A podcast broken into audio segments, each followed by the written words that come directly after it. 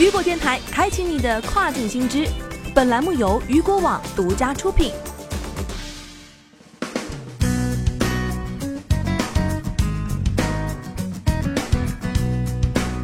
Hello，大家好，欢迎大家收听这个时段的跨境风云。接下来将带您一起来了解到的是，德国 DHL 集团计划两年内新增三千个自助包裹站。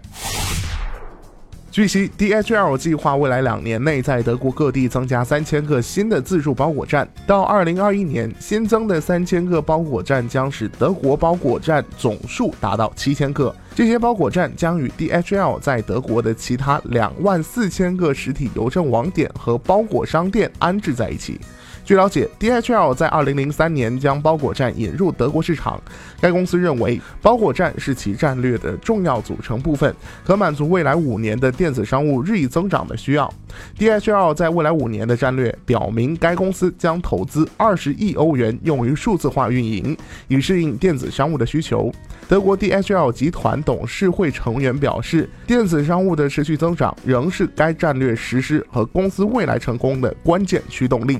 由于我们的自助服务包裹站和营业时间较长的邮政网点的组合，消费者比以往任何时候都更容易获得德国 DHL 集团的服务。同时啊，他表示，对消费者而言，这些包裹站是他们网上购物体验不可或缺的一部分，也是他们日常生活中不可或缺的一部分。